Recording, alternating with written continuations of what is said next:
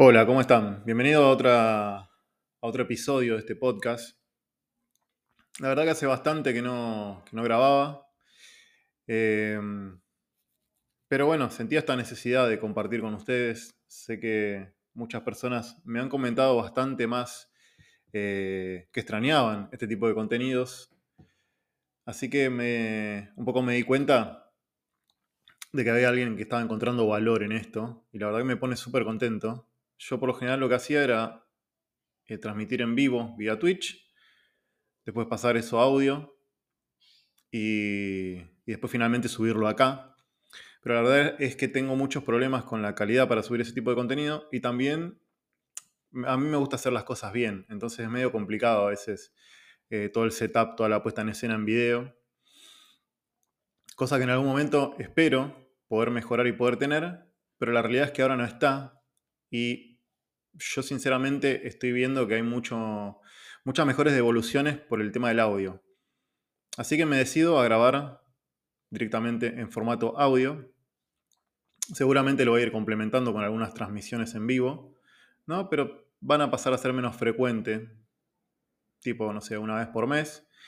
Me gustaría ir grabando estos audios una vez por semana, eh, cosa de que podamos tener bastante más contacto, o por lo menos poder compartirles algunas de las cosas que vengo aprendiendo y que vengo haciendo y que creo que otras personas que están del otro lado las van a apreciar un montón. El tema del que quiero hablar hoy es acerca de las personas que no nos quieren dejar intentar lo que tenemos ganas de hacer. Yo siento que vivimos en una sociedad de, donde reina la frustración, reina el pesimismo, reina la negatividad. Y yo no me subo al barco este de los motivadores o la gente que se dedica a escribir libros de autoayuda o blogs o todo este tipo de cosas que básicamente es como que tienen esta idea de que la negatividad es algo malo, que la gente que es negativa es porque en realidad es una cosa que sale de ellos, ¿no? Y que es algo que hay que erradicar de la sociedad. No, no, es que no, no entienda ese punto de vista, pero creo que en realidad parte de, un montón de causas. No creo que sea simplemente que las personas son negativas y tienen ganas de ver todo negativo. Aunque creo que hay algo de eso. Yo creo que hay algo en el ser humano que en, algún momento nos, nos, nos ciega a las cosas que tenemos alrededor. Y te lo voy a poner un ejemplo muy chiquitito. Yo cuando era chico, ¿no? que vivía, vivíamos en el barrio todavía, y era más o menos los años 90, así que imagínate que vivir en un barrio popular en los años 90, la verdad que la cantidad de recursos que uno tenía disponible eran muy poquitos. Por tecnología y por acceso, ¿no? Nadie tenía, no teníamos ni siquiera teléfono de línea. O sea, creo que había, en la cuadra donde yo vivía, había solamente una persona que tenía teléfono de línea. Así que imagínate. Bueno, en esa época mi papá eh, era muy cinéfilo. Era, muy, era un cinéfilo de la época. O sea, él se miraba todas las películas que se encontraba. Pero, ¿cuál era el problema? El problema es que en esa época no teníamos Netflix, no teníamos Amazon Prime, no teníamos HBO, eh, no teníamos cable. O sea, lo único que había era televisión de aire con una antenita que a veces le poníamos que a veces le poníamos una cacerola y la girábamos al grito de dejar ahí, que ahí se ve. Pero bueno, en esa época mi viejo era un cinéfilo, le encantaban las películas, en ese momento estaban muy de moda las películas de acción, la de Schwarzenegger, la de Stallone, y yo crecí un poco con esas, ¿no? Pero ¿qué pasa? Para, para poder ver una película, uno tenía que hacer toda una secuencia, que hoy la verdad que a mí me daría una paja tremenda. Creo que a todos. Básicamente uno tenía que alquilar un cassette. Un cassette que se llamaba VHS y ponerlo en una, videocasetera que iba enchufado a la tele y ahí mirabas tu película. Si quieren pueden buscar VHS, eh, ahora lo googlean un toquecito y ya les va a salir. Eh, pero básicamente la gente hacía eso. Entonces vos ibas un día, alquilabas la película, la mirabas, si la conseguías, ¿no? Porque vos tenías que ir a un videoclub donde la persona tenía todos estos cassettes y te los alquilaba por un día. Y los fines de semana, obviamente, una película que era muy popular, había que ver que, si la conseguías, había que reservarla, si no. Em, pero bueno, suponete que la conseguías, ibas a tu casa, la mirabas y al otro día tenías que volver al videoclub a devolverla. Funcionaba así. Yo cuando pienso en esto, mi viejo se murió cuando yo tenía 11 años, o sea, más de 20 años, 27 años, 28 años atrás. Yo me imagino muchas veces cuando me levanto, ¿no? A veces cuando, cuando todo me parece una mierda, ¿viste? Cuando como que no le encuentro sentido a las cosas, cuando veo que estoy medio bajón. Y no especialmente por, porque me haya pasado algo malo, porque me parece que eso tiene cierta lógica, sino cuando viste que hay días que estás mal porque no le encontrás la vuelta a la vida, como que nada tiene sentido, como que siempre sentís que te falta algo. Yo me pongo a pensar en esa época en el barrio, ¿no? Y a veces hago este ejercicio de pensar, ¿qué pasaría si mi viejo se despierta hoy? ¿No? Suponete que estuvo en un coma de 28 años y hoy se despierta y de repente yo le tengo que contar, ¿no? Todas las cosas que tenemos. Bueno, en principio le diría que ahora tenemos teléfonos en los bolsillos y que nos podemos llamar y mandar mensajes todo el tiempo. Podemos estar en contacto el uno con el otro. Eh, le tendría que contar que ya no tiene que rebobinar un cassette con un con una virome para poder escuchar música, sino que ahora básicamente podría agarrar su teléfono,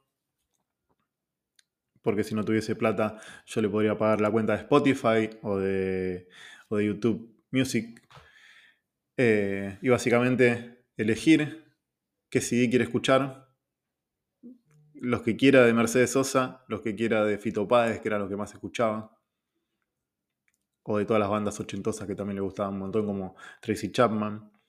Pero también le tendría que contar que en realidad ya no tendría que ir a ningún lugar, alquilar ninguna película, que básicamente lo único que tiene que hacer es sentarse en el sillón de su casa, agarrar el control remoto y elegir de un catálogo infinito de lo que se le ocurra que tenga ganas de mirar. Y a veces me pongo a pensar que digo, nosotros cuando en esa época, en los años 90, soñábamos con tener todo este tipo de cosas. O sea, era el sueño más loco del mundo. O sea, no lo hubiésemos imaginado jamás. Y sin embargo, ahora que lo tenemos, no vivimos en estado de fascinación porque tenemos estas cosas. Las normalizamos. O sea, eso que parecía tan increíble, tan zarpado, tan imposible, de repente lo tenemos y nadie parece darse cuenta de lo increíble que es. Entonces yo me, hago esta pregunta. ¿Vamos a ser felices o vamos a vivir en un estado de éxtasis y fascinación cuando nos lleguen todas las cosas que hoy nos están faltando? Yo creo que no. Yo creo que no. Creo que creo que nuestra inercia nos lleva a pensar de esta forma, a, a, normalizar las cosas que vemos todo el tiempo, por más increíbles que sean, desde cosas de la tecnología hasta un ser querido, y nos llevan 100% a concentrarnos en lo que nos falta. Y creo que eso nos hace profundamente infelices. Yo no creo que uno tenga simplemente que sentarse en su casa a caer en estado de fascinación por las cosas que uno tiene y dejar de desear. Porque yo creo que gran parte de vivir consiste en desear cosas. Yo creo que la persona que deja de desear deja de tener motivos para vivir.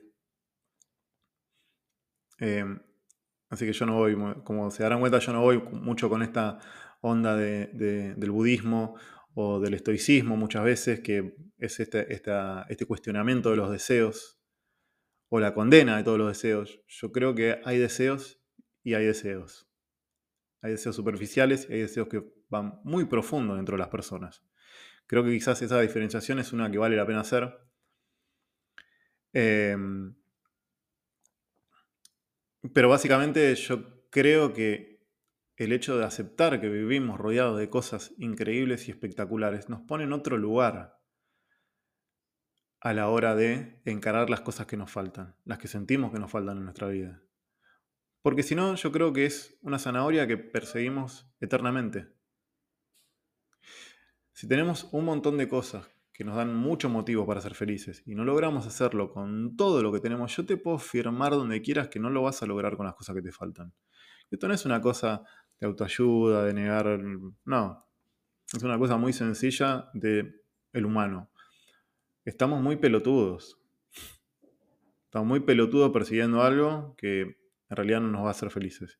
Y yo creo que es algo de lo que se abusan mucho del sistema, mucho del capitalismo vendernos esta sensación de que comprando X o Y producto, nos, compramos también el pasaje a la felicidad. Y justamente no está ahí. Creo que tenemos un montón de cosas muy zarpadas. Creo que podemos vivir en estado de fascinación mirando las cosas que tenemos alrededor. Y creo que eso nos posiciona en un lugar que hace mucho más probable que alcancemos las cosas que nos faltan, sobre todo aquellas cosas que nosotros hemos identificado, que son verdaderamente profundas y que tienen sentido para nosotros, no cualquier cosa. Entonces, volviendo al tema este de la negatividad, yo creo que hay algo en las personas que nos hace pensar de esta forma. Es esto de normalizar todas las cosas que tenemos y hacerlas invisibles. Y, de cierta forma como eh, negar muchos de los privilegios que tenemos hoy. Yo creo que vivimos vidas muy piolas, muy cómodas, extremadamente cómodas. O sea, creo que el estilo de vida, por lo menos en Argentina, por lo menos en Buenos Aires, que es lo que yo conozco, porque después vendrá alguien y me dirá el Chaco o no sé, o un país en África, la verdad que no tengo idea, eh, no conozco eso. Simplemente puedo hablar de lo que yo percibo en mi realidad. Y habrá gente que se dedique a analizar esas cosas. Eh, yo lo que he visto es un avance fenomenal. O sea, en el acceso a, los recursos, a la información, a la educación. Me acuerdo hace poquito estar hablando con mi abuela y mi abuela me decía, esto de elegir para comer es de ahora. Antes nosotros no elegíamos lo que queríamos comer, comíamos lo que había. Creo que se dio un cambio gigantesco, pero se fue dando tan gradual también que nos hemos ido acostumbrando y cada vez decíamos más cosas. Eso nos, provoca una profunda infelicidad. Así que yo creo que esto de la negatividad tiene un componente humano, un componente de la persona como este inconformismo constante que parece que nunca se termina. Pero también creo que al tener acceso y al tener una base mucho más sólida sobre la cual construir nuestras proyecciones a futuro, también lo que ha hecho es que se nos han habilitado algunos deseos que teníamos dormidos hasta ahora. Por ejemplo, yo creo que el deseo de ser únicos, de hacer algo único, de impactar al mundo, de crear algo grande, de tener el reconocimiento de los demás, hoy, al tener las oportunidades y los recursos disponibles, se nos ha vuelto un deseo que se ha encendido en un montón de personas. El problema que también nos dimos cuenta de que tener el acceso a las oportunidades y algunos mecanismos para poder llegar a ese lugar no hizo fácil el camino para alcanzarlo. Es decir, la llegada de las herramientas no necesariamente quiere decir que eso ya construyó nuestro camino hacia adelante. Yo te puedo dar las mejores zapatillas de trekking y el mejor abrigo y una mochila cargada de herramientas y eso probablemente te va a dar muchas más posibilidades de llegar a la cima del Everest, pero no hace el camino por vos, no te lleva hasta la cima. Eso todavía lo tenés que hacer vos. Y básicamente, como la persona tenemos este deseo de sentirnos especiales, siempre creo que lo que estamos buscando tiene que ver con destacar con respecto a otras personas. Entonces, mientras más personas se sumen a alcanzar algo, eso nos deja de, de, resultar atractivo y empezamos a desear cosas. Entonces, siempre vamos deseando en un nivel de dificultad cada vez más arriba. Por eso las cosas que intentamos tienen alta probabilidad de ser frustrantes. Si todo el mundo llegara al Everest, la gente estaría buscando hacer otra cima que fuese mucho más difícil. Porque ya no se sentiría especial por llegar a, la cima esa. Entonces creo que gran parte de nosotros está apuntando a esas cosas. Y la realidad es que cuando uno va subiendo el grado de dificultad de lo que intenta, las probabilidades es que salga mal. Entonces creo que estamos rodeados de un montón de personas que en algún momento se han esperanzado yo creo que también hubo mucha inocencia en el sentido de pensar de que porque uno desea algo, ya automáticamente se lo merece, y como se lo merece, como se lo merece automáticamente eso llega a tu vida. cuando eso no es así. Y creo que esto ha hecho que un montón de gente lo haya intentado, bien o mal, a veces por expectativas equivocadas, a veces por, eh, porque verdaderamente los desafíos son grandes y son difíciles y hay alta probabilidad de fracaso. Y creo que también está sumado un componente de las personas que es que por lo general renunciamos a las cosas que nos, nos salen bien de una. O sea, voy, intento algo, no me sale y ya digo, esto no funciona y no va a funcionar nunca más. Entonces creo que estamos rodeados de un mar de frustración. Hice un análisis súper largo para llegar hasta acá. Pero bueno, voy siguiendo un poco esta, este, este, este hilo que me fue surgiendo, que creo que nos pone en este lugar, ¿no? Donde aquellas personas que todavía tenemos el deseo de ir al Everest, de escalar, de llegar a lugares grandes, grandes en el sentido de la persona, ¿no? Yo creo que algo grande, algo chico es muy subjetivo. Quizás para una persona que nace en una villa, recibirse de abogado sea un desafío como ir al Everest. Para alguien de, clase media sea un desafío un poco más eh, alcanzable, ¿no? También depende mucho de la persona.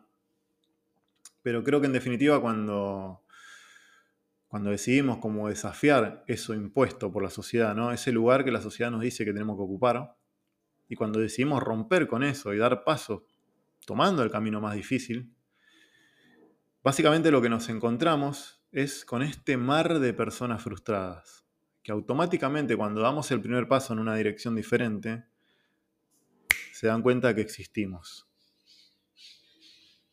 Y se activa este mecanismo donde nos empiezan a decir, no vayas por ahí porque es muy difícil, yo lo intenté y me fue mal, en este país no se puede, estás loco. Y la realidad es que no les falta razón, porque probablemente cuando uno encara un camino con alta probabilidad de, de fracaso, eso probabilísticamente termine sucediendo.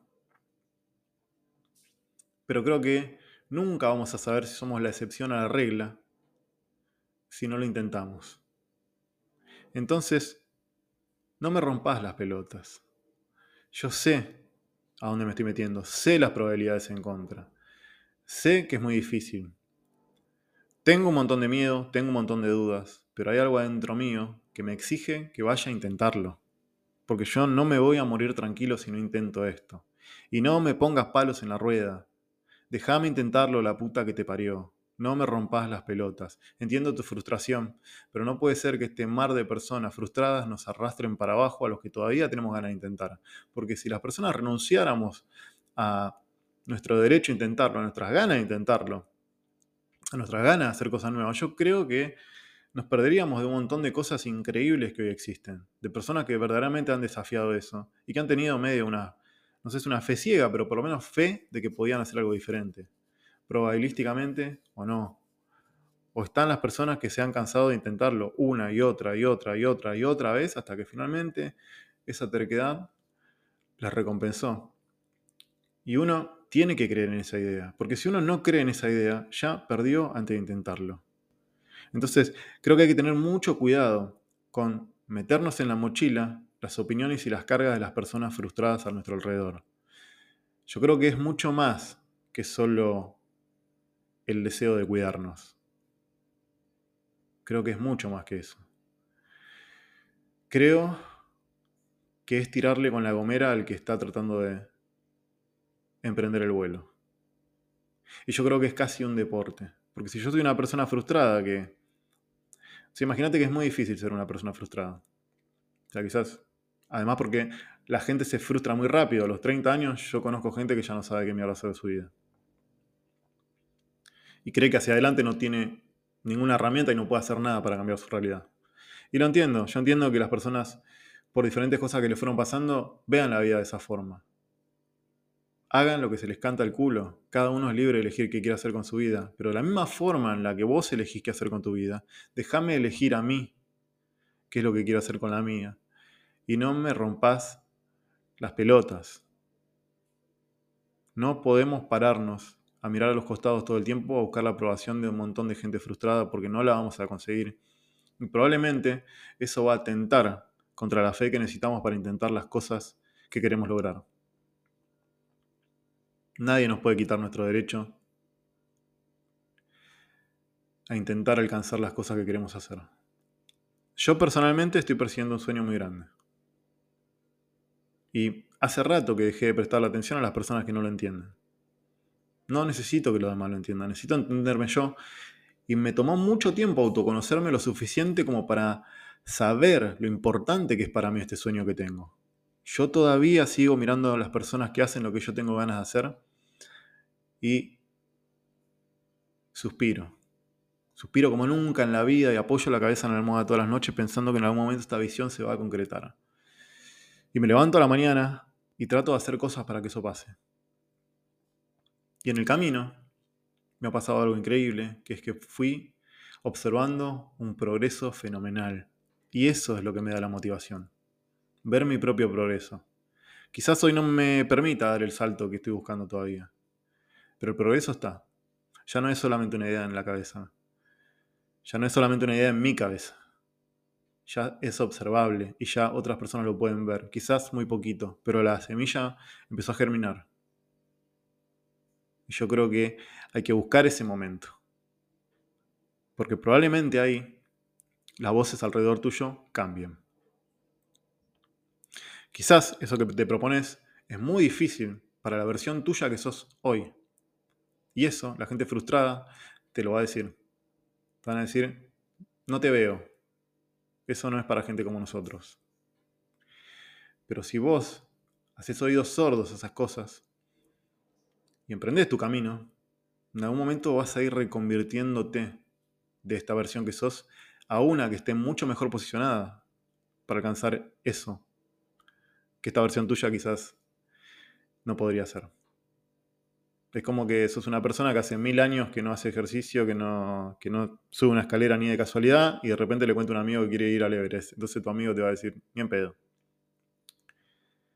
Pero ¿qué pasa si vos por dos años cambiás todos tus, todos tus hábitos, los alimenticios, lo de la salud, deja de fumar, eh, deja de comer mal, empezás a practicar? Bueno, probablemente no en dos años. En uno vas a hacer una versión muy distinta que todos los demás van a poder observar y ahí ya creo que las opiniones van a empezar a cambiar. Y sobre todo tu propia opinión acerca de vos mismo va a cambiar, porque vas a ver tu propio progreso y tu propio recorrido. Entonces, en una etapa inicial, no nos dejemos llevar demasiado por lo que escuchamos alrededor de nosotros, porque la gente no es por defecto optimista, es por defecto negativa. Con justa razón o no, lo es. Y nosotros necesitamos en un primer momento seguir nuestra intuición. Nuestra intuición es lo que nos va a sacar del lugar donde estamos, es lo que nos va a permitir dar los primeros pasos. Y una vez que rompemos nuestra, nuestro estado de quietud, y estamos en movimiento, es mucho más fácil mantener el equilibrio arriba de la bicicleta. Pero si escuchamos solamente a las personas que tenemos alrededor, probablemente nunca pedaleemos por primera vez y nunca demos, nunca tengamos ese impulso inicial que necesitamos. Así que mucho cuidado con la gente frustrada, sobre todo si apenas estás empezando. Quizás el punto que tengan es que si vos apenas estás empezando tu recorrido, apenas estás haciendo tu camino, que no tomes riesgos gigantescos de todo o nada.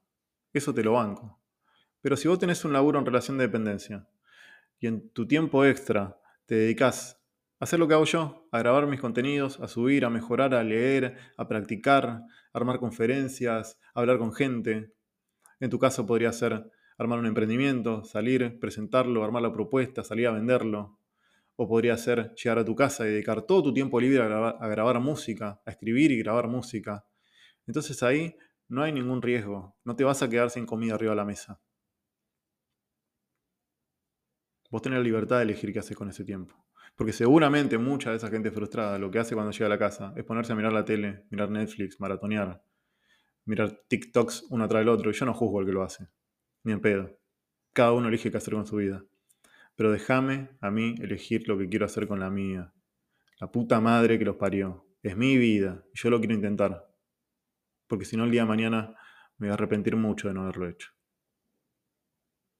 Bueno, espero que estas ideas les haya gustado. Les pido por favor que me dejen un comentario en el podcast.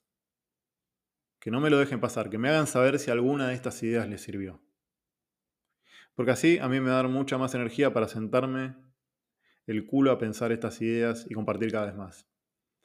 Y también si estás escuchando el podcast y te gusta, te pido que, le pongas 5 estrellas eh, y que le compartas el episodio a alguien si ves que realmente le puede servir. Yo creo que somos un montón de personas con estas mismas ideas y con estos mismos deseos, que tenemos que empezar a juntarnos. Espero que termines bien el día. Gracias por escuchar, gracias por estar del otro lado.